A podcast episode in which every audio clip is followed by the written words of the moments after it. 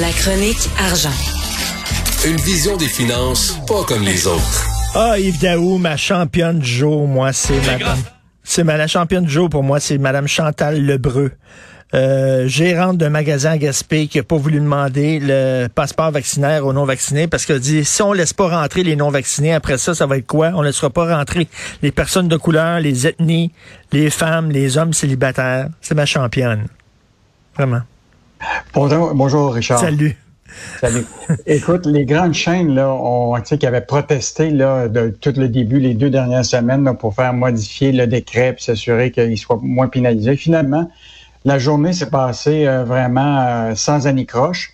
Euh, évidemment, il y avait beaucoup d'irritants. Je te rappellerai que donc le décret, ce qui prévoit, c'est que les magasins, les magasins non essentiels doivent demander le passeport s'ils ont plus que 500 mètres carrés euh, donc, évidemment, euh, les non-vaccinés euh, peuvent pas rentrer dans ces magasins-là. Or, hier, tous nos journalistes ont fait le tour un peu du Québec. Ce qui est intéressant, c'est une grande compagnie comme Walmart. Là. Écoute, il y avait sorti l'armée d'une certaine façon.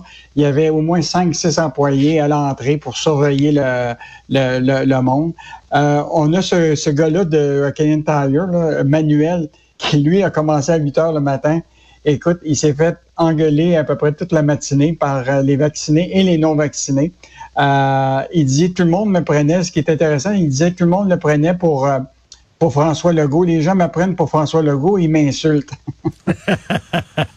Mais ça, s'est bien passé parce que, ben, tu sais, on, on avait peur, on disait, il va y avoir des fils interminables, les gens vont être en maudit, il va y avoir des, des batailles, ça va être le bordel. Finalement, euh, les, les, Québécois sont beaucoup plus euh, disciplinés qu'on le pense. Ben Richard, je pense qu'il faut tenir compte qu'il faudra attendre euh, vendredi puis ce week-end parce que là, pour le moment, le lundi, le commerce de détail est quand même au ralenti, mais euh, samedi prochain, là, euh, hmm. quand la ligne d'attente va être à peu près de, je sais pas moi, de, de de 50 personnes, 60 personnes à l'extérieur, puis tout bloque dans la ligne parce qu'il y en a un qui n'a pas son, son cellulaire marche pas, il n'a pas son passeport vaccinal à jour, euh, etc. Puis oublie pas, il demande le passeport vaccinal, mais aussi ta carte d'identité. Hein. Fait que euh, souvent, c'est pas nécessairement dans ton cellulaire. Faut que tu sortes ton portefeuille.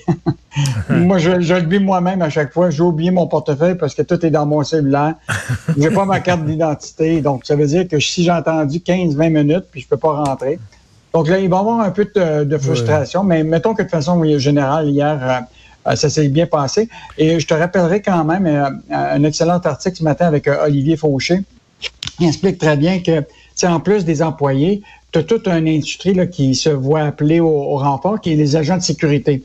Tu, l'as vu chez à la SAQ, les employés ben de Donc, le journaliste Olivier Fauché, hier, a fait le tour de toutes les grandes compagnies d'agents de, sécurité. écoute, ils sont vraiment en demande cette année. Et même depuis, euh, ce qui est intéressant, le nombre de permis temporaires d'agents de sécurité, parce que tu es obligé d'avoir un permis pour exercer ce métier-là. Là. Euh, écoute, il y a plus qu'entre 6 000 et 5 000 employés euh, supplémentaires dans l'industrie qu'avant la pandémie. Donc, c'est une industrie qui, qui a connu des, des bas, compte tenu que beaucoup de l'activité économique avait diminué. donc, ils se retrouvent avec, un, dans le fond, un nouveau marché qui est celui justement de de, de, de valider les passeports euh, vaccinaux et aussi s'assurer la sécurité euh, des gens. Donc, euh, quand même, un, une industrie qui a le vent les voiles avec mhm. la, pandémie. Il y a des gens qui vont pousser un gros soupir de soulagement à deux heures cet après-midi. C'est des propriétaires de restos.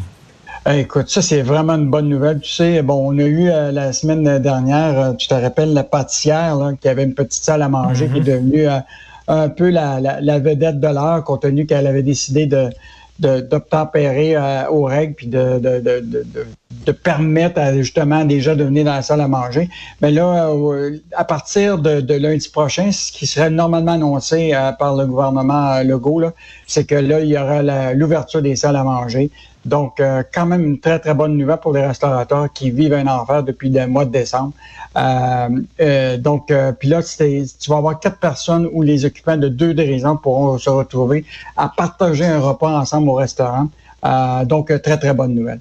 Oui, écoute, je dois nommer, le, parler de ce tweet-là qui vient de tomber là, de de Véronique Prince de Radio-Canada qui affirme que le gouvernement dit que les salles de spectacle et milieux culturels, ce sont les prochains sur la liste. Ça sera pas annoncé aujourd'hui, mais donc, il dit c'est les prochains sur la liste parce qu'écoute, il y a bien des gens, euh, Yves, qui dit euh, comment ça se fait qu'il va ouvrir les lieux de culte, les églises, les temples, les synagogues, les mosquées avant les salles de spectacle, quand même.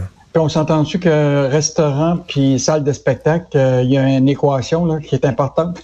Eh oui. Hein? Écoute, eh oui, ça n'a pas de sens. Tu as-tu vu la caricature de Y? C'est Ah, drôle. Eh, c'est drôle en maudit. Un gars veut rentrer chez Costco. On a dit non, t'as pas le droit de rentrer. Il dit non, non, je veux pas acheter quelque chose. Je viens pour travailler sur une œuvre d'emploi. Ah, c'est correct. Viens ten rentre. Génial. On a beaucoup de contradictions depuis le début de cette pandémie-là. Euh, Ah. Non, non, Mais, il y- euh, en a beaucoup de contradictions. euh, Tu veux nous parler d'Hydro-Québec? Oui, bon, Hydro-Québec, écoute, euh, c'est vraiment fascinant. Là. Tous les années, on fait ça. Là. Euh, après une diminution en 2020 en raison des impacts de la pandémie, écoute, le temps supplémentaire a augmenté là, c- euh, 160 millions l'an dernier à la Société d'État. Écoute, c'est 21 168 employés chez Hydro. Là. Écoute, euh, on se demande souvent comment ça se fait qu'ils réussissent à avoir euh, autant de temps supplémentaire. Là, il dit qu'ils ont repris des activités d'entretien, tout ça. Mais je te rappellerai qu'à titre de comparaison, en 2019, le Hydro-Québec avait dépensé 164 millions en heures supplémentaires, mais on avait eu deux importants euh, événements météorologiques des, des 30 dernières années qui avaient sais, mis le réseau à, à dure épreuve. Mais là, on n'en a pas de, de, à part un peu de froid, là, on n'a pas eu de, de, de, de d'événements météorologiques de majeurs. là. Donc, euh, on se pose toujours la question quoi, pourquoi ils ont autant de, de temps supplémentaire. Et euh, mais c'est euh, c'est c'est devenu récurrent euh, chez Hydro. là. Euh, plus de gens vont. Puis souvent, là, ces gens-là, souvent peuvent aller chercher jusqu'à 100 000 dollars de plus euh, sur leur salaire des fois quand ils, euh, ils font du temps supplémentaire. Donc, euh, une drôle de nouvelle dans un moment Ben où oui. ce tout le monde se serre la ceinture. Écoute, il y a des gens là, pour qui là, la, la météo a énormément d'impact sur leur humeur. Ma blonde, moi, c'est la bourse. Quand la bourse va bien, elle bonne humeur, m'a dit c'est assez de mauvaise humeur en maudit. Ben, c'est parce que, comme Michel Girard le matin, là, la bourse est bipolaire. Oui, c'est pas évident. La, bourse, c'est les c'est les, euh, des montagnes russes ces temps-ci. C'est vraiment élevé. Euh, il y a un texte aussi sur les nouveaux arrivants qui sont les pires victimes de la crise du logement. Et ça, c'est vraiment important de, lire cet article-là de Anne-Caroline Desplanques ce matin. Elle a assisté hier à un comité de- des finances à Ottawa sur euh, tout ce qui touche l'inflation. Et euh, il y a un, vice, un économiste de la Banque Scotia là, qui, qui, était là, qui est quand même en faveur de, de l'arrivée des nouveaux immigrants, mais il rappelait là, que d'ici 2023, là, on va avoir 1,2 million de nouveaux immigrants qui vont arriver au Canada. Et le problème, là, c'est de loger tout ce monde-là. On peut parler d'emploi, là, mais c'est pas tout. Là. Tu sais, le logement accessible, ces familles-là se retrouvent souvent dans des situations précaires. Et là, écoute, on, on- on veut les avoir, mais on n'est pas équipé pour les loger.